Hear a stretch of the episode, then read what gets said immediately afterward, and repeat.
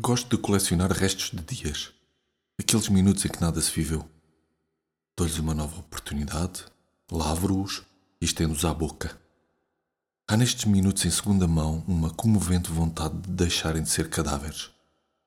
Superam-se, glorificando-se num novíssimo nada, porém, não menos importantes que os velhos minutos aproveitados.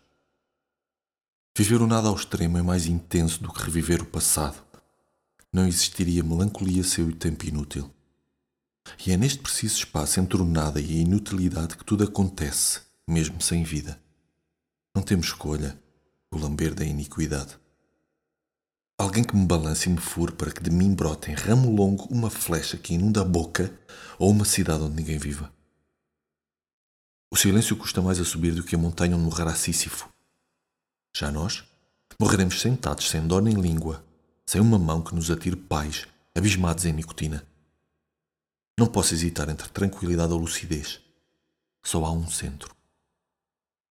Afundas a garganta para que não te saiam mapas por onde possas perder-te, sem a noção de que nunca se vê um dia inteiro.